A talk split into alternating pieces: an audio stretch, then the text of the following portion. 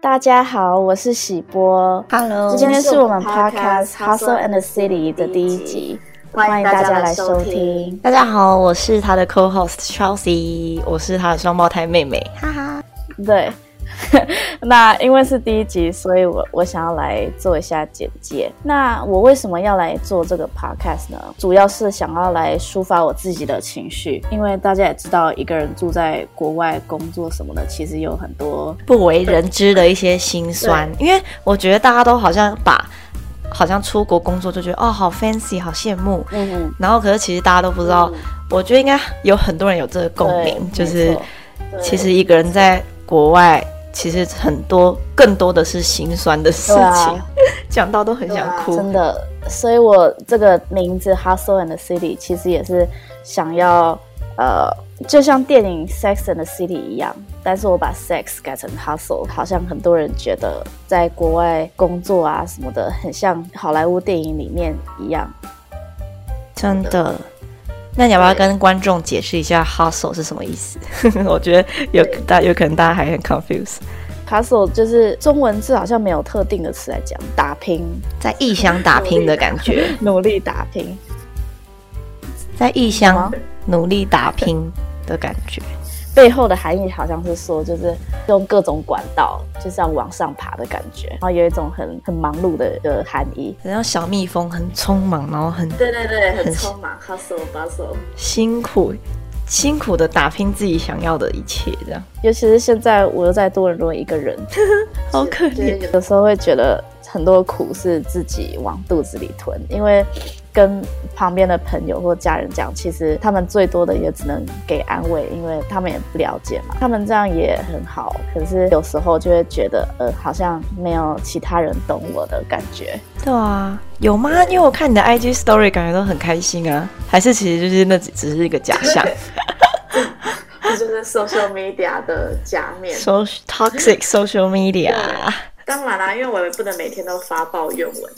就从去年二零二零年疫情爆发以后，变成在家工作嘛，我就突然多了很多自己在家的时间，就很无聊以外，然后也很爱自己在家里胡思乱想。我觉得很多人在国外，因为受这波疫情影响，应该很多留学生都是这个心情，而且非常的纠结，就觉得啊，还是我干脆就放弃回台湾算了，就觉得天哪，已经因为一个人已经很很辛苦，然后现在。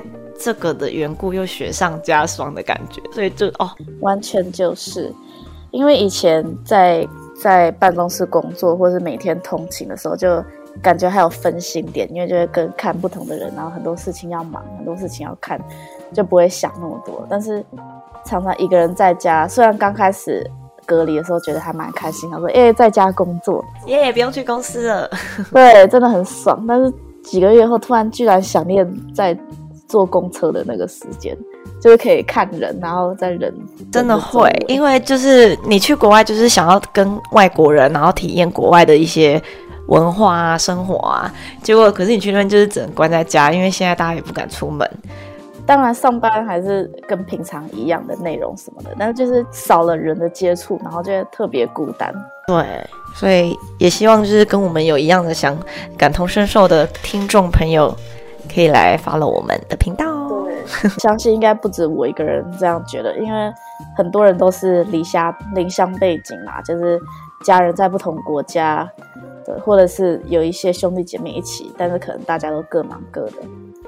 像之前跟乔西，因为乔西也有来，也住过多伦多，跟我一起。对，我们之前是我们我们家是十八岁就移民过去加拿大，所以那时候我们是全家都过去，就还没有感受到那个一个人的呃孤单，或者说呃一定要训练独立。但是到大学之后，呃后来爸妈就回去了，然后我读完大学我也回台湾了。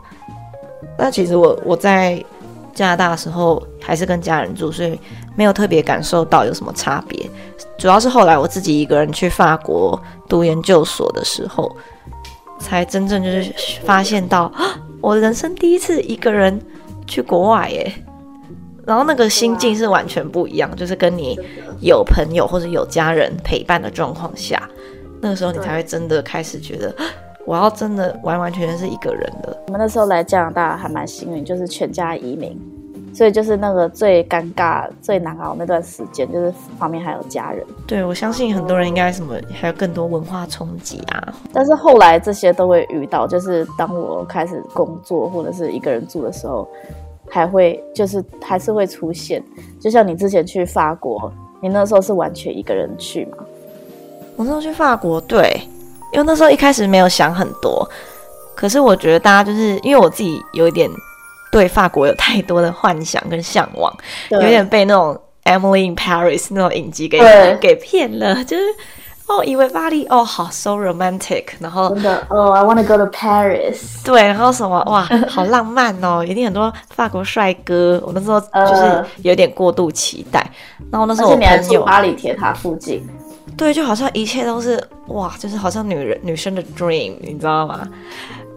可是听说巴黎好像没有，没有有点 overrated，就是好像没有电影里面想的那么好。哦，我觉得讲到巴黎，我可以就是可以开始大抱怨。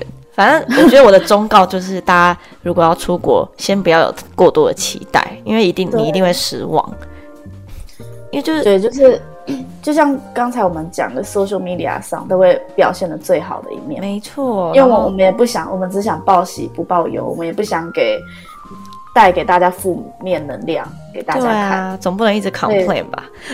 对啊，像连有最近不是发现发生一些事情，就是那个 美国不是有亚洲歧视的案件，你有听说吗？好像有哎、欸，但是我觉得好像才发生，不是一直都在歧视吗？对啊，就昨昨天才发现，发生，我想发现，中文不好，台湾国语出现。就是昨天才发生一件很重大的事情，就是在呃 Georgia 有一个白人男子，就是他有精神是有点疾病，但他就是枪杀了八位呃女性，然后有六位是呃美国华裔的女生。What？太变态！对，就是很明显他就是歧视 target，就是亚洲女生。但是这件事情就是被。被平化，就是美就美国的媒体跟呃警察就说，哦，这个不是 racial 什么，不是 racism，但是很明显就是啊，然后大家就很生气，然后对啊，然后就造成一股一股声音在 social media 上，嗯、社交软体上，大家就会说，呃，stop Asian hate，就是反亚洲的歧视这种事情啊、哦，我有看到很多很多。因为我有看到我 follow 的一个美国 YouTuber Sophia，然后他我就看到他的贴文写 Stop Asian Hate，然后我以为是在讲 Corona 的事情，然后我没有特别去关注。嗯，这么严重，太可怜了。啊、所以我觉得、这个、可以，呃，这可以开另外一集讲，因为其实是一个很大的话题。嗯哼，OK。像这些事情，我们好像就会不想要讲太多，就是不好的事情，真的不会 po 在网络上太多，因为会觉得好像太负面了。虽然我看到这个事情的时候很难过，因为其实我自己有遇到歧视，一定会有的嘛。但是我都不想要让大家知道，因为因为我们心里就会有一股觉得好像就是报喜不报忧，不想要让大家担心我们的感觉。真的，而且因为有些比较不，也不也不是说台湾人不懂，但是就是因为大家没出过国的人，他们会觉得。哎，是不是就像我，就像我一开始一样，都会有一些 fantasy，一些幻想，会觉得啊，你在国外就很好啊，有什么抱怨的？台湾我还不能出国哎，我已经够羡慕你了。然后如果又听到在国外的人在那边抱怨，就会觉得有点好像是很讨厌的感觉。对，就觉得你有什么好抱怨的？你一定很爽，你一定是无病呻吟什么的。可是真的是没有。对啊，当然我们也是觉得自己很幸运，就是我们。我们也是为了自己想要的生活理想在在努力，然后也有自己满意的地方，只是呃，也是有一些别人没办法想象的一些一些 问题，对啊，像比如常常会觉得自己格格不入，因为毕竟是移民嘛，所以我的这个身份也是很明显，就比如说我讲话有口音啊，然后在跟。呃，day to day，在跟别人相处，在上班或者在路上有人跟我讲话的时候，就会很明显感觉到跟别人的不同。真的，而且我觉得移民你会更有，你对你的身份会有一个疑惑，因为你就会觉得，OK，那我现在是加拿大人，可是我也是台湾人，那我到底属于哪一边？就是有一些移民，对啊，虽然移民天好像很很好啊，哦，你有那个身份，双重国籍耶什么的，但是你内心都会有一些呃，就是 struggle 吧。真的就是会觉得自己卡在。卡在一边，就比如说我在加拿大就觉得自己很亚洲人，但是回台湾又觉得自己很很欧美，对，不属于，就是，但是也不是，我也没那么说什么，没有，就是会觉得，哦，我我也没有办法融入那么融入大家台湾好像超台的一些文化，我也我也已经不那么熟悉，可是到加拿大也会，嗯、加拿大人也会觉得，哦，那你就是亚洲人啊。然后你就是后来才移民的人，他也不会真的把你当一个 local。真的。然后我觉得，因为现在疫情隔离下，就会觉得这个感觉更明显啊！真的哦，因为都是一个人。然后像我每天的生活就是早上起床，然后在电脑面前工作，然后就遛狗。我还有一只狗叫做纳吉，那个还好有狗陪你耶。对，真的。又很重要，所以你一整天的，就是你现在在国外的生活，就是基本上都在家里二十四小时吗？对，而且对啊，然后我觉得在国外其实大家都很独立，就是就是就算是加拿大人或是其他的移民什么的，至少我身边的人就是大家都过自己的生活，然后可能一个礼拜跟朋友出去一两次，或是有男朋友、女朋友、伴侣就会同居，或是。比较常出去这样，然后比较不会像台湾人的文化，就是好像每天都可以揪，就是可以很多人一直出去。我觉得这点还蛮特别的，好像是真的。就是文化又不太一样，台湾人就是可能是岛国吧，大家住在小岛上，就是哦距离都很近，然后也习习习惯就是呼朋引伴。在国外他们是因为可能可能加拿大又更地广人稀一点。大家很习惯自己过自己的生活，或者就是跟自己的家人这样。对，也不知道哎、欸，有可能有很多因素，可是就会就会觉得文化上，呃，文化上差异蛮多的。像你之前在加拿大生活的时候，你不是就觉得蛮无聊的？对啊，我觉得超无聊的、欸，因为 但是我就是会觉得 OK，那我就是去那边读书，专心读书。然后其实我平常生活都是跟亚洲人混，然后我还交韩国男友，嗯、然后其实我。因为多伦多算是一个移民国家嘛，移民城市嘛，嗯、所以各个种族的人都有。相对你也会遇到很多亚洲人，嗯、但其实我觉得没有不好，因为我还是跟不同国家的人在交流，嗯、就是像韩国啊、香港啊、日本什么的。对，就是还是可以从不同人身上学习到很多，然后也蛮好玩的。没错，因为我还是得跟他们讲英文，所以还是有练到英文。然后这个过程也算是学习独立吧。对啊，然后学习就是怎么样更更更 open mind 面对这种多种文化。呃，我跟乔乔西第一年在加拿大的时候，是我们高二还高三去的，然后我们读了一个国际学校，然后那个学校就是声称让国际学生比较好融入加拿大文化。但其实就是他收你的钱，让你第 Grade Twelve 第十二，就是你的高三比较好过，比较好上大学。呃，但是蛮好玩的。我那我们那时候有很多各个不同国家来的人，就就是觉得还蛮、嗯、蛮有趣的。对，很多哈萨克，然后很多什么对，墨西哥，对墨西哥，对，那想还蛮好玩的。就我记得那个墨西哥女生。十七岁，然后就超开放，一直跟我讲她跟她男友的床上故事。然后，但是我那时候都还很单纯，我就以为 你那时候也很单纯吧？有，跟他们比，他们超夸张，他们就是可以直接大讲一些色情的一些裸露字句，哦、但是听起来听就觉得很嗨，这样。我那时候更单纯，然后我交了第一任男友还在那边，是一个大陆人，你记得吗？我记得啊，张先生。张先生，张叉叉，哦、我们前几年还在 LinkedIn 上互通，我忘记我忘记是他找到我还是我找到他，因为可能是手机的那个通讯簿上有。然后他现在在一个什么药药局公司工作，就是卖药的，应该还不错。真的哦，他还在多伦多吗？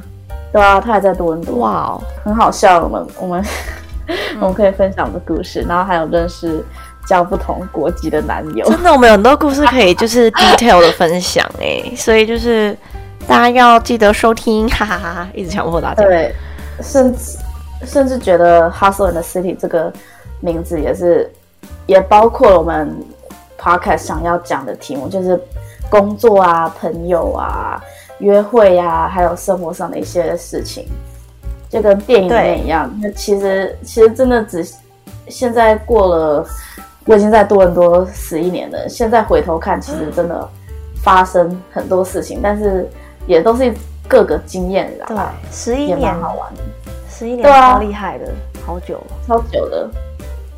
那我们真的是过很快。对，我觉得我们的频道就是会分成生活啊、感情啊、工作啊，就是多个面向都可以来一起讨论。对，就是主要是，呃，就像这样闲聊的方式，然后我们想要讲什么就讲什么，就是让我们很口水的一个平台。没错，或是你们有什么想听的，也可以留言跟我们讲，哈哈。对，然后我们每一集也想要访问不同在不同国家。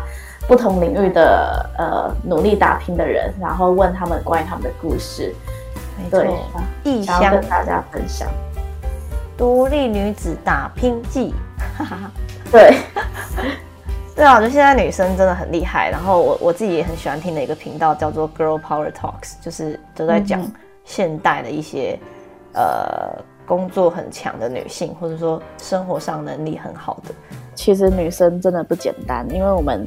真的是很复杂的人类，就是又又聪明 又敏感，所以我觉得我们对生活的要求很高。所以，对，就是不只是工作上想要得到一些成就之外，我们对于身心跟心灵层面，我们也很注重。所以变成说，我通常工作之余，其实想更烦恼的是我的一些。呃，可能对于人生的一些课题什么的，我会想要去完善每一个部分。我觉得很多女生应该都是这样。很多，对啊，因为我前几天才跟我朋友讲到这件事情，我就很羡慕我男友，就是他每次上班到五点，他就可以完全把工作放旁边，然后他就看电视看五个小时，看到睡觉。男生反而比较单纯。你说什么？男生反而比较单纯，但是我觉得他这样也蛮好的，因为他就不会想太多，就一天过一天。对。可是我发现，如果我这样的话，因为我也会跟他一起看电视，但是我觉得很焦虑，就想说我到底在干嘛？是不是在浪费生命？然后我就会觉得很空虚。嗯，对。还是我自己找麻烦。可是我们又比较细腻敏感吧，因为我也会这样。还是是因为我们是双鱼座的关系？也 有可能。对，我们都是双鱼座，而且我们的上升月亮都一样，因为是我们只差两分钟。对啊，好无聊哦。因为最近台湾很红，就是在在看大家的星座比例、星盘。其实我们我们根本多年前就已经研究过了，对不对？对，你说星座比例？对啊，就是那个星盘，然后不是都会算说你三十趴是水象，三十趴是火象。哦。然后哦，然后三十趴是什么？就是会 detail 什么巨蟹、射手这种。哦，就是看星盘啦，就是看你的你的时辰，然后在哪个地点出生。我就发觉，哎、欸，这个不是我们多年前就已经讨论过的话题了。对，可能但是我超前在大家面前面。但是我发现我跟你虽然是双呃双鱼座，但是我们土象星座比较多哎。土象也有，然后好像还有火还是风，我忘了。对，记忆超差。对啊。但是很奇怪，我们的个性还是差蛮多的。对，我觉得这也很妙，也可以分享，因为我们就是双胞胎嘛。然后，对，我们星盘一模一一模一样，真的很恐怖。我们星盘一模一样，但是我们的命运命运也是蛮不一样的。而且我们个性就差很多，因为像你看，我现在一个一个我们在台湾，然后你在多伦多。对，就是我我是比较喜欢亚洲文化，然后喜波。喜波，喜差点要冒出本名。喜波就喜欢待在加拿大那么冷的地方。啊，可是我超讨厌多伦多的天气。哦，我们就只有两个月的夏天。天哪，就整个是过一个北极的生活哎。但是其实两，其实其实那夏天是非常好玩，就是多伦多天气好的时候比台湾天气好，因为是大太阳，然后不闷热，就是很凉爽凉快，然后又可以晒太阳，也没有什么云。可是只有两个月精华时间，然后就没有了。我想到我之前跟一个北欧北欧留学的一个男生聊，他还是说他北欧也是只有那两个月 是夏天，可是他超喜欢那两个月，然后他其他都很恐怖。真的，像加拿大也是，现在现在三月底天气开始有稍微凉一点，就是变成零度以上，终于。然后多伦多的人就超兴奋，就开始有人穿短袖啊，很夸张，好夸张。然后就在外面跑步，就大家开始要准备那个 beach body，哇，就是准备要去海边的身材，也是一个娱乐啦，因为有个期待这样。对啊，但是这真的是要看人的个性，因为其实我也蛮喜欢亚洲的生活，就是很好玩，嗯、然后真的超好玩的。对，尤其是现在疫情，因为多伦多整个封城，已经封城一年，嗯以上，真的刚好满一年，超可怕。对啊，然后商店什么都没开，真的是无聊到爆。对，因为其实很多女生，不止女生啦，就是在国外工作，其实大家还是很想念台湾的生活，只是单纯是喜欢那边的工作环境。对，对啊，多伦多真的是比较工作，就说是呃 work life balance，就是可以比较好早下班，就是相对台湾整体的状况来讲，就是当当然。我是广告业，所以还是很多公司是很可怕的，但是好像比台湾的广告广告业好，当然好太多了。台湾广告业就是加班加到死，加到半夜的那一种，对啊，然后钱还很少，趁机抱怨。现在因为那个疫情，所以很多人都在考虑要不要回台湾，就是身边有些朋友，每个人都都在讨论说什么，干脆我就回台湾了，真的会想放弃啊。因为现在又这么难熬，希望疫情赶快结束。现在这边很晚，很想睡觉。我跟乔喜当初就是全家一起移民到加拿大多伦多。其实你还记得我们移民的故事吗？超好笑的。因为本来小时候我们爸妈就问说：“哎，温哥华跟多伦多这两个城市我们要选哪里？”我选多伦多，你选温哥华，你记得吗？啊，我选温哥华。我完全你不记得？是不是有那时候暗恋的男子住温哥华？对，这这件事情是好几年以后我们才知道，原来是这样。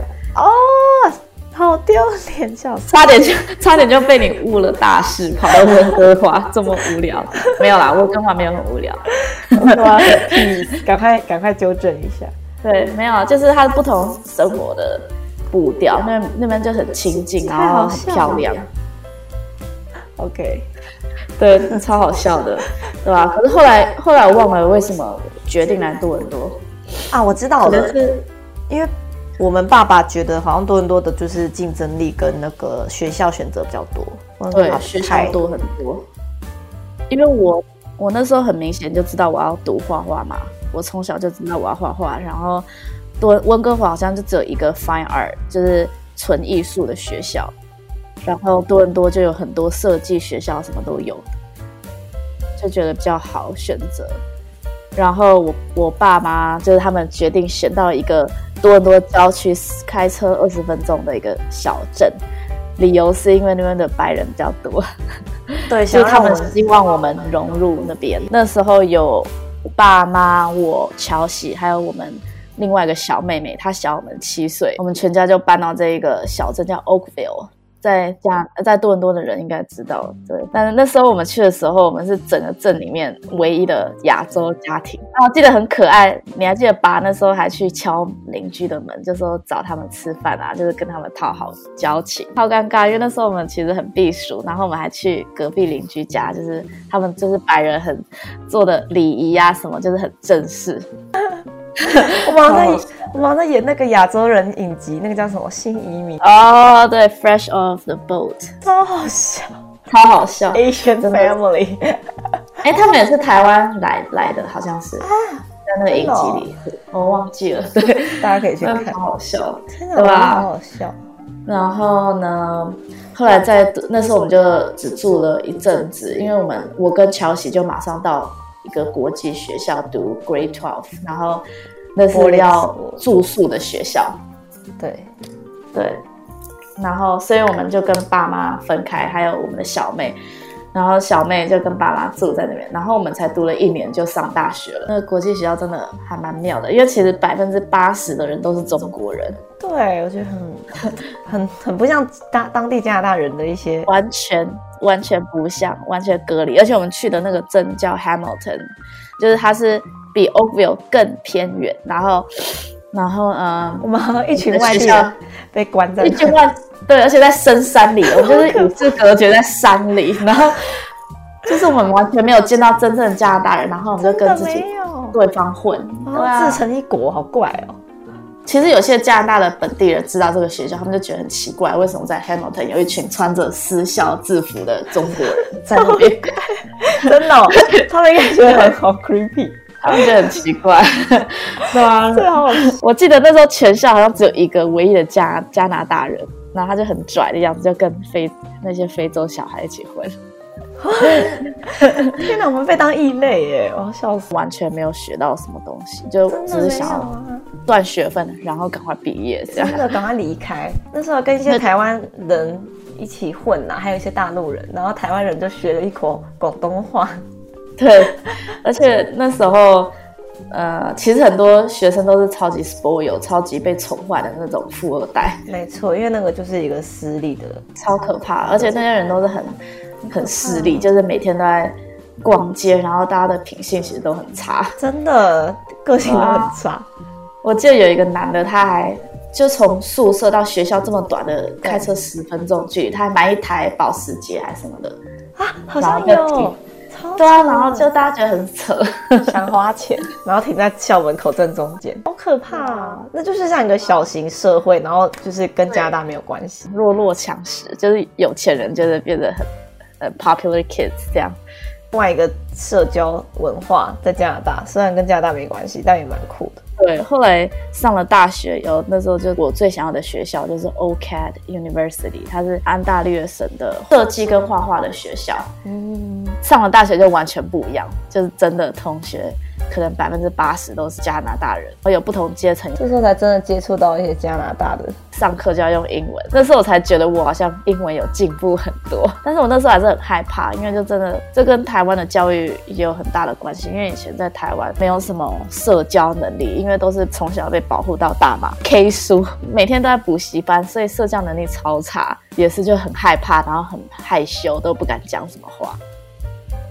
然后就有交到一些呃，也是讲中文的朋友。加拿大朋友其实很少，但是那时候就让我见识到呃加拿大的文化，就是大家都很友善。其实就算我们不是朋友，也会关心我说：“哎呀，How was your weekend？” 然后呃，就是不会有那种感觉被歧视、被仇视。可能也是以大家都是艺术家，就大家都是很蛮好的人。对啊，因为加拿大人普遍还是算友善的。嗯，但是那时候我英文还是没有很好。我就记得有一次我在讲我的作品的时候，我就不知道讲什么，我就超紧张。你知道，有时候紧张的时候，你就会更不知道讲什么，就会乱讲。就口急，我也没有什么准备，想说即兴会比较好，结果反而更糟糕。结果讲完的时候，没有班上没有一个人听得懂在讲什么，好糗。然后就有一个同学男的，然后他也是亚洲人，但他在加拿大长大，他就说哦什么 I I didn't understand anything you said，他就说完全听不懂在讲什么。然后就我就那时候我就超级受伤，然后从此以后就更不敢讲话。因为我那时候很玻璃心的小孩，那时候我好像比较在意交朋友、融入大家、打扮啊、去 party 什么的。因为以前在台湾好像大家都是。一直读书读书，然后就想说，哎，上大学，考到大学以后就可以开始放纵的玩。那时候我好像也是这样的心态，所以大学就很混。这点跟台湾不一样的是，加拿大大学是相反，因为加拿大是他们国高中就很比较轻松，就是让你找到自己的兴趣啊，然后让小孩开心。然后大学，当你找到知道你的志向以后，反而大家上学就超认真，真的真的差。对，反而对啊，我。大学是难毕业，很难毕业。那个时候我们大一的时候，教授就吓我们，就大二一半以上的人退学。其实不一定是说他们受不了压力，可能很多事，但是有一些人是觉得发现自己不适合上学，或是觉得工作比较适合他们。其实他们这样也是蛮聪明的。后来我就发现，真的赶快入职场也是不错，尤其是画画跟设计。对，因为国外他们不一定流行说一定要上一个大学学位，他们有的很多。更多是读 college 什么的。其实工作经验在加拿大啦，其他国家我不知道。就是工作经验是最重要的。大学毕业到工作以来，我也觉得工作学到最多，真的。然后在我那个艺术学校就混了四年，但是也不错，因为我认识很多朋友。对啊，那时候我跟乔西，我们也也 party 的很夸张。后来毕业以后，因为其实我是学插画，但是毕业以后就觉得好像还是想要找一个坐办公室的那工作，主要。那时候我是觉得想要训练自己，因为我觉得我那时候很不社会化，我就觉得我应该要学习怎么真的做事啊，然后跟人相处啊，把一个工作好好做完。觉得在办公室是一个很好的学习机会。我觉得那时候就真的是 hustle。其实我学的是插画系，然后我就跑去呃申请一堆平面设计。就那时候其实我连 Photoshop 那些软体我都不是很会用哦，然后我就骗那些人说我会用，我超厉害，这样然后就找到一个工作。就从那时候慢慢爬起来。虽然那时候我第一个工作真的超惨，真的是超糟糕的一个工作，不但薪水超低，而且老板是一个很抠的犹太人。虽然不是说犹太人很抠，但是他他这个人个性很抠。然后那时候我就被 K 掉，就是有一个 marketing manager，他就是很，他每次事情做错，他觉得都说是下面的人做错，然后就是我跟另外一个人运气就很差。然后后来我们就被裁员，被被裁员真的是一个很大的阴影哎。真的，如果有被裁员的人，因为我到现在没有，但是我到几年前我都还会做梦，梦到就是同样的老板就跟我说分你被裁员，或者说分我有我有代替你的人来，好可怕。对，超可怕，因为那时候我真的是每天都是很像在噩梦一样，在那个公司上班，就那个环境就是很不好，嗯，很有毒的一个环境。后来过了这个工作以后，我又去了一些不同的公司继续打拼，这样，然后我现在到了这一家，算是我目前遇到最好的一家公司，是一间平面广告公司，就是做一些在商店里的广告啊，然后海报啊，然后一些影片啊什么的。对，虽然还是蛮辛苦的，因为我还是一个设计师，呃，比较初阶的员工就是会这样，没办法，嗯，但是我觉得就是可以从同事身上学到很多这样子。虽然我觉得我的初衷还是，我还是很喜欢创作，在广告公司里做的平面算是也是蛮有创意的，但是还是没有 touch 到自己最想做的那件事情。只要是帮别人做事，是不管是设计还是什么的。你做的就是不是真的自己的东西，就是还是会有一种莫名的压力，因为毕竟是帮别人做的嘛，就是完全不是自己的东西，所以还是没有那种完全的爽感。如果你也是创作者的话，可能就会懂我的感觉。对，所以我现在就是平常下班的时候，就会常常想着，诶，那我到底要做什么？然后我也喜欢画画啊，跟朋友出去啊，跟狗玩，觉得。现在人生活到二零二一年，其实我们的追求已经不再只是存温饱这样子，不只是每个月缴房租、缴房贷，我们还是会想说，哎，那我人生到底追求的是什么？我到底想要得到的是什么？这个问题真的是我每天在想的。虽然我也觉得常常这样逼自己想，好像也不是很好，因为会陷到一种有一种焦虑感。可是也是因为这样，我们才会进步啊。对，然后所以我想要用这个 podcast 访问各种不同人，然后听他们的故事，因为我觉得每个人故事都很有意思。然后听不同领域的人讲他们的专长，讲他们奋斗的历程，我也觉得很棒。有些人有很不同、不一样的人生经验，我们也可以从他们身上学习到不同的地方。那。我们这期的 podcast 就到这里，呃，希望你还没有睡着，或者是还继续听。如果你听到这的话，那真的是很感谢你。然后呢，我应该会开一个 IG，希望你们有什么问题，或是有什么想法，或是你只是想要找人聊天，或是找到其他跟你相似的人，或是跟我聊天也好，都可以来我们的 IG 跟我们留言，这样子。好，那这就是我们第一集的内容，谢谢大家的收听，下次再见，拜拜。